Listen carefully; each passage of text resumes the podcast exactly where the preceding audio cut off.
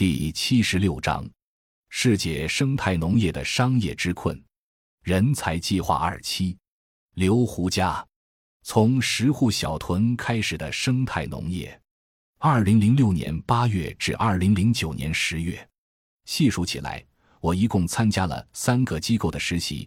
二零零六年八月到二零零七年七月间是中心第二期人才计划学员，二零零七年七月到二零零八年七月间是爱农会的实习生，二零零八年到二零零九年间是中科院与广西玉米研究所合作的种子网络的实习生。我是湖北人，在湖北宜昌上的大学。二零零六年上大三的时候休学支农，参加了中心的第二期人才计划。最开始是在湖北房县三岔合作社蹲点，在蹲点期间，因为有一次回学校没有向中心请假，就被发配到广西来了。可能是我比较老实吧，因为当时我们学员中有不少偷偷回家或回学校或去其他地方都没请假，只是我承认了，所以就受到了处罚。二零零六年十一月，我和另外一个学员来到了广西。一起在柳州市柳江县土博镇纳社屯蹲点，这是柳州爱农会的一个屯点。那社屯是一个很小的自然屯，只有十户，常住人口二十三人，村里狗比人多。当时在村里有两个工作重点，第一个就是跟农民去搞生态农业，第二个就是想推合作社。因为我们中心学的就是合作社，想推动农民组织起来。虽然那社屯常住人口只有二十三个人，而且还都姓韦，但合作社还是挺难推的。留下的几乎都是老人和妇女，还是缺乏一些合作的基础。后来我们的重心就转到了生态农业上。其实最开始我们不怎么讲生态农业，也绝对不讲有机农业，因为这些话当时农民听不懂。就跟他们讲土生农业或者是传统农业，就用一些老的传统的。不用农药、化肥和除草剂的方法去种地，种子也尽量用以前的一些老品种，就这么简单。当时我们就与社长商量，选了一个水源上游的区域，因为那时候我们开始有一点这种概念，希望能够在上游不用化肥、农药，这样一是可以保护下游的水源，二是可以免受其他农户使用化肥、农药的影响。我们在推生态农业的时候，大家对这个事情是持观望态度的。并不是所有人都愿意参与进来。那时候我们在村里住，其实怎么搞我们自己也不懂。好在那个阶段，社区伙伴 PCD 对这边的支持力度比较大，经常会组织一些农业技术的培训，包括带一些人员外出参访学习。我们开始有了一些技术和理念，就跟农户一起慢慢摸索。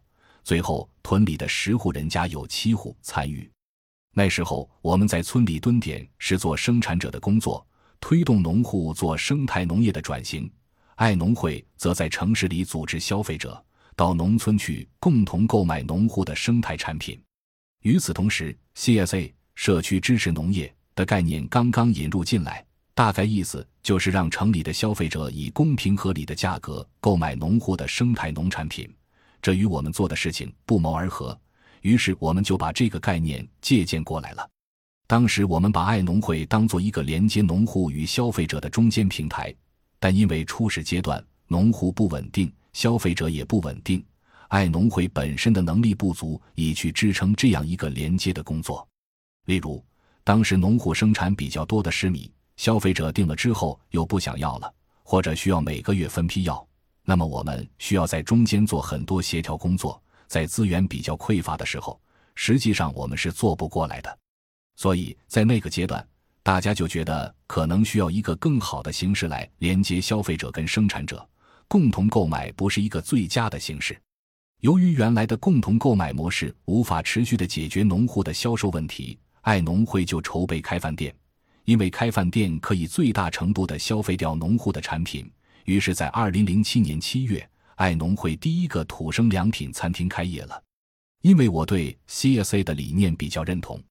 在人才计划结业后，我又参加了社区伙伴 PCD 的 CSA 实习，又以实习生的身份继续参与爱农会的工作。二零零七年下半年，其实生意都不怎么好。用门可罗雀来讲是非常适合的。上午肯定没什么客人，那时候还有茶台，上午可以喝茶。客人基本上都是中午和晚上来吃饭。那时候我们还做过一段时间的夜宵，因为觉得生意不好，店租摆在那里又不能亏本，就做夜宵。夜宵的品种不多，有一个叫炒粉，就炒那个簸箕米粉。消费者也不多，但是很固定，反正每天都是等着那几个人来吃完之后就可以下班了。这种状况直到二零零八年才好转。那时候我们基本上不做广告，都是靠消费者的口口相传。消费者到店里的第一反应就说这里很安全，食材非常安全且有味道。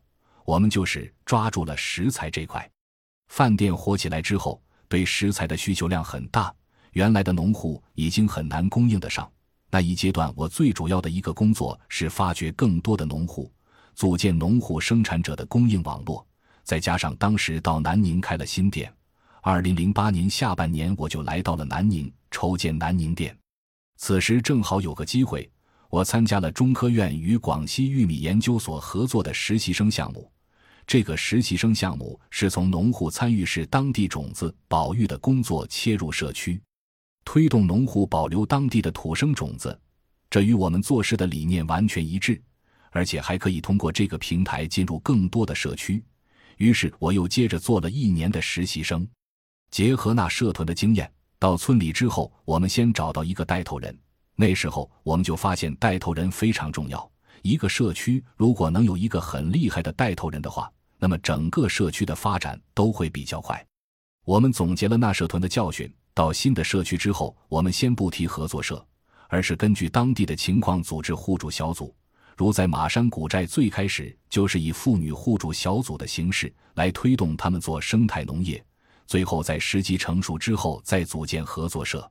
大概到二零零九年的时候，我们在南宁和柳州周边差不多就形成了一个有十个社区的生态农户网络。